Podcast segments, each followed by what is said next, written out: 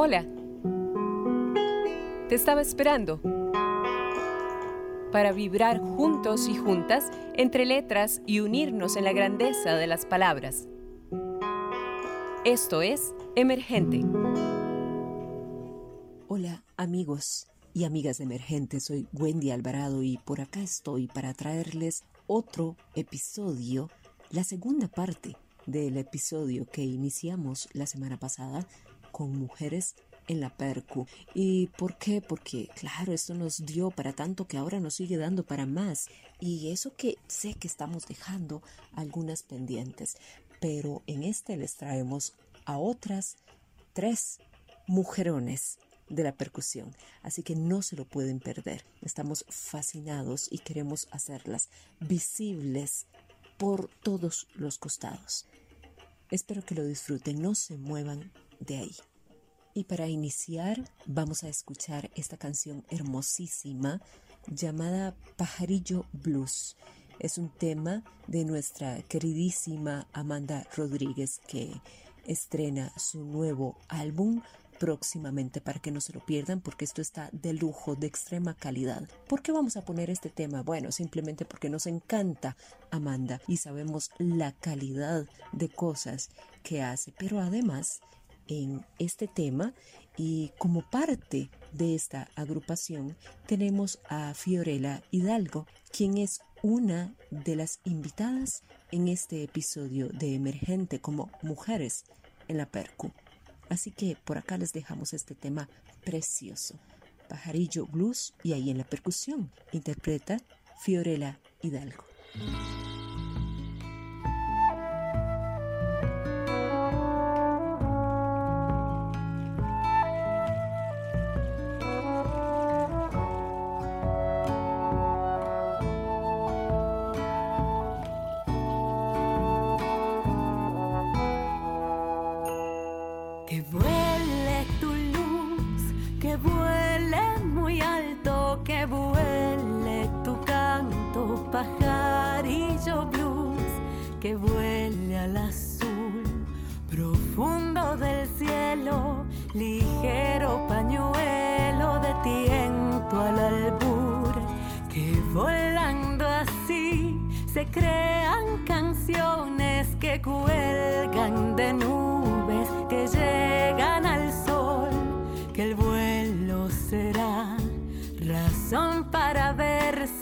desvanecerse en medio de la inmensidad.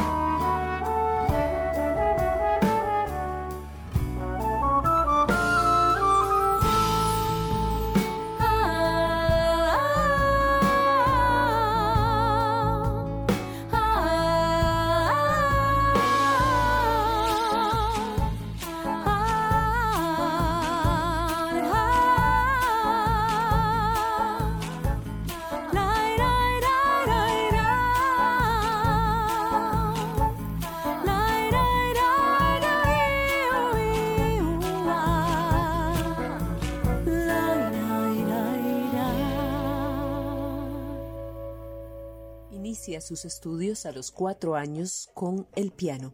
A los nueve años inicia a estudiar la batería en la Escuela Superior de Guitarra, la cual concluye a los 14 años. En el 2016 retoma sus estudios de batería con el maestro Carlos Sanders. En el mismo año empieza a estudiar percusión clásica y latina en la Fundación y Academia Agua. A finales del 2017 realizó la audición para entrar a la carrera de percusión de la Universidad Nacional, en la cual fue aceptada. En el 2020 finaliza sus estudios en la carrera de bachillerato en economía en la Universidad Nacional. Actualmente cursa el cuarto año de la carrera de ejecución y enseñanza del instrumento de percusión en dicha universidad con la tutela de Carmen Alfaro Méndez. Ha estado en escenarios tanto nacionales como internacionales. Ha viajado a tocar a países como Chile, Cuba, México, Puerto Rico. Ha tenido la oportunidad de tocar en escenarios costarricenses como el Teatro Mélico Salazar Nacional, Jazz Café Escazú, entre otros. El actual baterista de las agrupaciones y artistas Ardens Luna, Maple Cuarteto, The Biggers, Noelia Navarro y percusionista de las artistas Amanda Rodríguez y Nakuri. Ha grabado material en el estudio para diversas agrupaciones y diversos artistas, entre ellos Tato Quesada, Ardens Luna, Amanda Rodríguez, Nakuri. Tuvo la oportunidad de componer y ejecutar la música del cortometraje La Vulva de Medusa, además de ser parte del elenco de intérpretes. Qué gran honor. Fiorella Hidalgo Aguilar. ¿Qué significa para vos la música en tu vida? Cuáles son tus preferencias en la percusión clásica, latina, como solista, en participación orquestal. Sabemos que vos fuiste parte del ensamble Muempe o Mujeres en la Percusión, quienes tuvieron participación orgullosamente en el 2019 en el Festival Internacional de Percusión de Puerto Rico y en el de Mujeres Artistas de Veracruz y Puebla en México. Háblanos un poco de esta gran experiencia que tuviste y contanos a tu criterio ¿Qué es lo que haría falta para que en Costa Rica se valore la importancia de estos ensambles y se mantengan, se incorpore a más mujeres, por ejemplo. Gracias, Fiorella, por hacer vibrar emergente. Bueno, muchísimas gracias por la invitación. Eh, estoy muy agradecida de estar por acá. Bueno, conforme a la pregunta de qué significa la música en mi vida, bueno, puede llegar a ser un poco complejo describirla a veces porque es una combinación de sentires, ¿verdad? Y también es bastante evolutiva, ya que el significado de lo que era la música para mí hace 10 años o 15 que empecé es bastante diferente ahora, pero creo que es lo bonito de poder ir analizando este tema. Porque bien como antes, años atrás, cuando inicié, tal vez lo veía como un hobby, ¿no? Porque tenía unos 10 años cuando yo inicié con la batería. Ahora llega a ser mi día a día, mi carrera, mi profesión, ¿verdad? Me dedico 100% a la música y al arte y es algo que vive en mí cada segundo y, cada momento de todos los días. Y bueno, si bien crecí tocando música popular, al llegar a la universidad y prepararme para entrar a la carrera de percusión que la estudio en la Universidad Nacional, me hizo pues también apreciar y llegar a amar montones la música más académica, la clásica. Sin embargo, considero que o intento ser lo más versátil posible, al menos todavía que estoy en parte de mi formación. Y bueno, gracias a eso es como que he podido conllevar, al menos en mi trabajo, abarcar varios géneros, bastante diversos. Y bueno, también eh, la experiencia que tuve de poder ir a esos dos festivales fue bastante increíble y fascinante poder compartir con tantos músicos internacionales y poder ir y representar un poco al país en esta formación que cada vez hay más mujeres percusionistas y eso creo que a muchas nos tiene bastante felices y emocionadas porque a veces en algún momento tal vez nos sentimos un poco como solas o aisladas como mujeres, ¿no? En una formación que ha sido mayoritariamente compuesta por hombres y ahorita cada vez hay más mujeres. Entonces ir a esos festivales, por ejemplo el de México que era enfocado a la mujer, fue bastante satisfactorio y enriquecedor poder compartir con tantas mujeres artistas para lo que es la incorporación de estos ensambles en Costa Rica y que se vayan como apreciando más. Bueno, sabemos que es un tema un poco también complejo, más sistemático, cultural, social, pero creo que poco a poco la percusión está agarrando fuerzas. El público, creo que bastante público ha notado lo poderoso y lo increíble que puede ser la percusión y que va más allá también de solo tocar o batería o percusión latina, ¿verdad? Que hay otras áreas súper importantes dentro de la percusión que son bastante impresionantes hasta de ver, al menos eso es lo que a mí me han dicho. Y creo que el cambio hay que empezar a hacerlo nosotras, empezarnos a abrir espacios, acuerparnos y siempre eh, estar anuentes a, apoyarnos y abrir los espacios entre nosotras, que creo que poco a poco eh, ya lo estamos logrando. Y por supuesto que vamos a seguir con este encuentro maravilloso que tenemos de grandes mujeres en la perco. Y si estamos hablando de mujeres en la percusión, pues no podía faltar en este espacio otra de las máximas representantes, la maestra Silvia Vargas. Ella inicia sus estudios de percusión en el Conservatorio de Castella con el profesor Roberto Vargas y Rodrigo Salas ingresa al programa juvenil de la Orquesta Sinfónica Nacional, actualmente denominado Instituto Nacional de la Música, y se forma con el profesor Bismarck Fernández.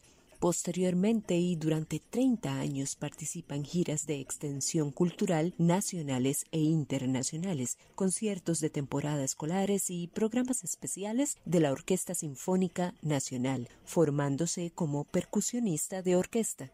Es profesora de percusión del Castella desde hace más de 25 años y profesora de lectura musical en el Conservatorio Municipal de Música de Alajuela. Además, es bailarina. Qué honor, Silvia Vargas, que estés engalonando este espacio. Bienvenida.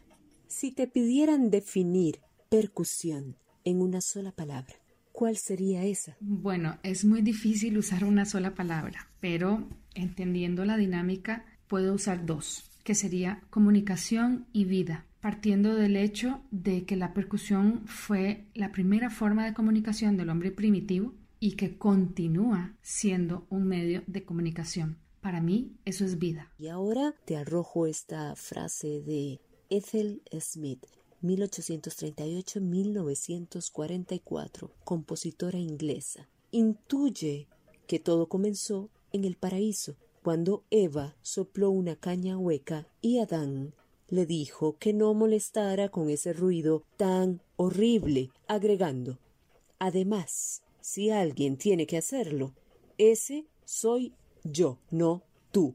Mm, fuerte, ¿no?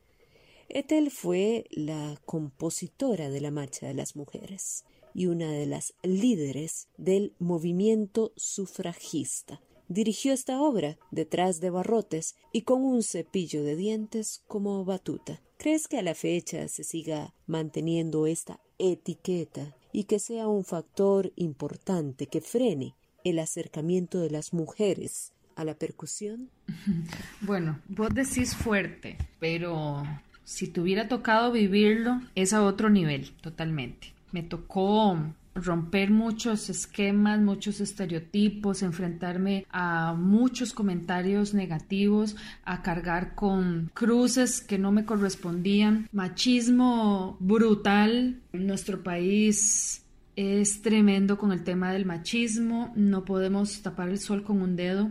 Y hace 30 años, empezando los 90, podía ser un poco peor de lo que es ahora porque no había estos grupos de mujeres que se apoyaran, que hablaran sobre los derechos, que tal, era una loca la que hacía cosas diferentes. Y sí fue difícil, pero también en el medio musical, por lo menos donde yo me desarrollé en la parte clásica, te dicen que deberías tocar, entonces me tocó compartir una situación con un compañero que tocaba arpa y decía, de es que ustedes están al revés, porque usted debería tocar percusión y usted arpa, porque la percusión es de hombres. Los tambores son de los hombres y el arpa es para las mujeres. Muy fuerte porque es un irrespeto terrible que estoy segura de que en esos momentos sí se etiquetaba a las mujeres de, de, que no, que no estaban en lo correcto y los hombres, ¿verdad? En el caso como este compañero era homosexual por tocar arpa. Eh, yo no, no sé de dónde salí yo como tan rebelde, pero desde siempre. Entonces estas cosas me indignaban, me llenaban de, de mucho enojo y me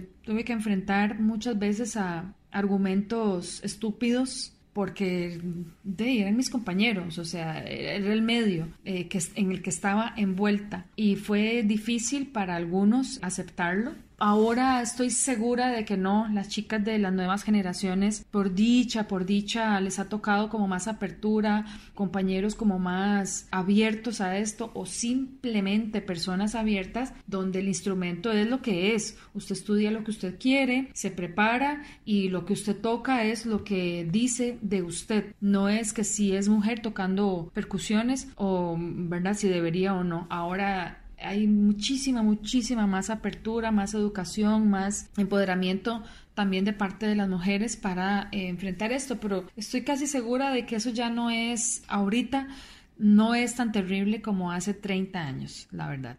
Desde la pedagogía, Silvia, ¿cuáles son los esfuerzos que se hacen para terminar de convencer, por ejemplo, a la estudiante que tenemos que, que esté próxima a graduarse de una secundaria, para que continúe su formación artística profesional en la especialidad de percusión? ¿Cuáles serían esos métodos para terminar de enamorarlas, o mejor dicho, empoderarlas para que continúen primero y, por qué no, incentivarlas para posterior a su formación, abrir más para las que vienen, idear nuevas agrupaciones. ¿Qué más? Yo tengo una bendición muy grande en mi vida y es haber estudiado en el Conservatorio de Castella. Pero además yo soy profesora de percusión ahí. Entonces nosotros agarramos a los chicos y a las chicas bien chiquititos y esto que vos decís de enamorar o de motivar eso se va dando en forma natural. Hay chicos que entran desde primer grado y saben que la percusión es lo suyo. Hay otros que entran en tercero, en quinto, en sexto y se van enamorando. Se les enseña por medio de la disciplina, por medio de la constancia, el cuidado de los instrumentos, porque para nosotros este mundo es diferente, no es como que todos tengan la oportunidad de tener una marimba en su casa. Entonces la marimba que está en la institución es de todos, es mía, me pertenece a mí, la cuido como propia, pero también es de mi compañero y él la cuida como propia. Y eso se le va transmitiendo a los estudiantes y ellos saben cómo se manejan, cómo se manipulan, cómo se cuidan porque tienen que durar para todos, tienen que estar bien y funcionando para todas las generaciones que vienen. Eso con respecto al cuidado, pero además ellos mismos van sabiendo cuál es la realidad cuando salgan del colegio, cuál profesor está en cuál institución, en la UCR, en la Sinfónica, en la Universidad Nacional, en las escuelas de música, quienes tocan en bandas nacionales, en la Sinfónica Nacional. Nosotros los pasamos llevando a festivales, a clases maestras. Ellos ya desde que están en el colegio tienen ese contacto con lo que pasa fuera de la institución. Participan activamente, hemos tenido oportunidad de tocar con el ensamble de percusión cuando hay profesores extranjeros. Tratamos de que tengan todo ese bagaje para que realmente si ellos van a querer estudiar percusión formalmente, sepan y decidan a dónde quieren ir, pero ellos ya van enamorados o enamoradas. No es de hombres o de mujeres, es lo que es, o sea, el enamoramiento hacia el instrumento se da desde que están ahí en el Castella y decidan seguir o no seguir en el área de la percusión, te puedo asegurar que siguen amando la percusión y amando la experiencia que ellos tuvieron en el colegio, en el Conservatorio de Castella, mientras estuvieron ahí Estoy segura de que les queda una semillita ahí que en algún momento van a desarrollar dentro de sus áreas de trabajo, estoy segura, por medio de la música, por medio de la creatividad, por medio de usar la percusión, porque lo sé, porque me cuentan que uno dibuja, el otro es ingeniero, el otro es dentista, pero como siempre la percusión se quedó en sus, en sus vidas. Entonces, ese enamoramiento que vos decís o esa motivación la tienen, pero eso es parte como de lo que pasa en general en el Castella. De ahí salen decidiendo qué quieren ser y aunque no sepan o no estén seguros de qué quieren hacer, el mantenerse en la música, el mantenerse tocando, estudiando, los ayuda a ir tomando decisiones sobre lo que quisieran hacer con sus vidas. Algunos han dejado la percusión, se dedican a otra cosa y cinco o seis años después me llaman. ¿Qué hago? ¿A dónde puedo ir? Necesito volver a tocar. Necesito, porque realmente es una necesidad de vida ¿verdad? Porque pasaron todo su tiempo tocando en medio de talleres, en medio de, de la percusión y es algo que no, que es para siempre, que es definitivo. Y ahora sí, ya para finalizar, Silvia, y pues decirte que en lo profundo estoy muy muy agradecida con tu participación en este espacio. Mm, a ver, formamos al percusionista perfecto, pero que ni se le ocurra hacer coros. En su rato libre, que ni se le ocurra continuar con ese hobby que tiene de dibujar y mucho menos que piense en bailar. Jamás eso no se puede. Será un distractor, le impedirá ser la mejor. ¿Cierto o no cierto? Muchísimas gracias, Silvia. eh, no. Pero hay puntos de vista. Yo te puedo decir el mío desde la, lo que pasa en el Castella. El Castella le da a los estudiantes una formación integral, entonces es lo más normal del mundo que mi estudiante de percusión tenga que pedirme permiso porque tiene ensayo de teatro o que mi estudiante de percusión tenga que ir al jurado de artes plásticas porque ese día tenían el examen de dibujo o que mi estudiante de percusión no pueda venir porque tienen ensayo de la coreografía que van a presentar en, en alguna actividad. Para nosotros eso es de lo más normal. Si como profes nosotros no cedemos después no nos van a prestar a los estudiantes cuando nosotros los necesitamos. Yo personalmente recuerdo a mis chicos que decían, profe, no tengo que meter, no, ya tengo todo el horario listo y tengo una tarde libre. Yo decía, usted no puede tener una tarde libre, usted va a ir a matricular plumilla, va a ir a matricular literatura, va a ir a matricular dibujo, va a ir a matricular piano. Tienen que llevar otra cosa, tienen que tener la capacidad de hacer otra cosa mientras estén acá en el colegio. Eso simplemente son herramientas para la vida. Decían, ¿cómo? ¿Qué voy a hacer yo a dibujo si yo no sé dibujar? Por eso, vaya y aprenda a dibujar. Después lo van a tener que poner a, dibujar una batería y ni siquiera va a poder hacer los circulitos. Y se morían de la risa. Entonces ahí iban y matriculaban dibujo y a los tres meses venían con un orgullo, profe, vea lo que hice y me enseñaban los dibujos que estaban haciendo y terminaban muy felices porque siempre supieron que lo suyo era ser percusionista, pero que había que expandir los horizontes, había que expandirse un poquillo más. ¿Qué es lo que pasa con estos chicos? Entonces salen del Castella, van a tocar alguna agrupación, entonces travesean el piano, de pronto saben tocar bajo, de pronto se meten a diseñar el afiche de su grupo y tienen una gran energía en el escenario porque lo suyo es el movimiento. Yo amo a ese tipo de estudiante, el estudiante Castella que logra explotar todo, todas las áreas sin perder el enfoque de que lo suyo es la percusión, sin perder la disciplina. Estamos hablando de dos cosas distintas. Ya cuando estás queriendo hacer muchas cosas a la vez y no le pegas a ninguna, eso es otra cosa, ¿verdad? Pero eso es, por eso te decía que depende desde el punto de vista. Entonces, sí, profe, es que yo quiero percusión, pero es que tengo que ir a ensayar eh, danza más veces de las que puedo estudiar marimba. O es que los trabajos de dibujo me, me, me quitan mucho tiempo. Ok, a eso es diferente. Organicémonos, qué es lo que usted quiere, cuál es su prioridad, qué, qué se quiere enfocar y a partir de ahí entonces nos organizamos. Por eso te diría que son como dos cosas diferentes, pero yo abogo siempre a la formación integral. Eso es lo que aprendimos y eso es lo que nos ha demostrado con el tiempo que funciona y que nuestros alumnos, los alumnos del Castella, llegan a otros lugares y pueden ser más versátiles y pueden hacer más cosas y no solo enfocados en una sola cosa. Silvia Vargas, muchísimas gracias por esta intervención tan maravillosa, por estar acá, por hacer lucir este espacio, por enseñarnos tanto, porque fueron unas respuestas sumamente instructivas y que todo el mundo debe de escuchar. Gracias de verdad por esta intervención tuya con la cual hemos aprendido y sin duda hemos crecido y por hacer sobresalir este mundo de las mujeres en la percu. Y yo te tengo una sorpresa. Vamos a ver si la reconoces. Escucha esto que les vamos a dejar por acá.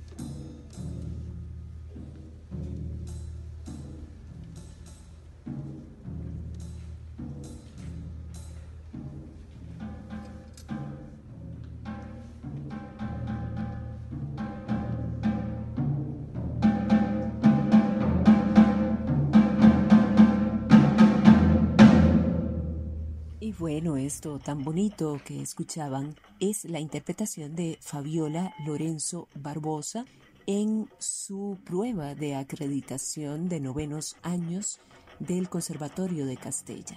Esto fue hace dos años. Ella es actualmente estudiante de música de la especialidad de percusión y es un prospecto maravilloso que tenemos acá también en este episodio para honrar este camino, este arte de las mujeres en la percusión. Contanos, por favor, acerca de tu proceso de formación en la música y en especial en la percusión. ¿Cómo ha sido ese proceso? ¿Qué has sentido como lo más difícil y qué es lo que más has disfrutado de todo este proceso formativo? Contanos si después de salir del cole pensás seguir en la música profesionalmente tocando. ¿Qué se te ocurriría hacer con otras mujeres para tener éxito con la música y poder vivir bien de ella? ¿Qué recomendación le harías a otras chicas que también aman la percusión como vos? Muchas gracias por tu aporte, Fabi, y a todas estas mujeres brillantes de la percu que han hecho vibrar y lucir este espacio. Bueno, yo pienso que lo más difícil no fue, sino sigue siendo la disciplina. Siempre he escuchado a varios músicos decir que los percusionistas somos unos vagos, que no se necesita mucho para ser percusionista, pero de hecho lo usual es que pasemos estudiando todos los días e intentando ponerlo como una prioridad en nuestra vida, lo cual es bastante difícil ya que siempre aparecen otros compromisos que a veces tengamos que cancelar solo por no dejar todo tirado. Y también creo que todos hemos llegado a ese momento en el que solo queremos tirarlo todo a la basura y sintamos que no nacimos para esto, pero luego está esa satisfacción de sacar una pieza completa o poder lograr algo después de una hora o incluso meses de intentarlo y es un sentimiento que ni siquiera se puede explicar. En cuanto a seguir en la música, después del cole no pienso dejarla botada, no sé si esa será mi carrera en la universidad, pero definitivamente no pienso dejarla. Y creo que las mujeres deberíamos dejar callados a los que nos critican, que cuando nos vean tocar y piensen que no hicimos algo bien por ser mujer, se traguen sus palabras, que aunque seamos una minoría, no seamos inferiores a ellos y que tenemos la misma capacidad de hacer lo que ellos pueden hacer. Gracias, gentes, por estar. Nos encontramos la próxima semana en un nuevo episodio de Emergente. Les espero.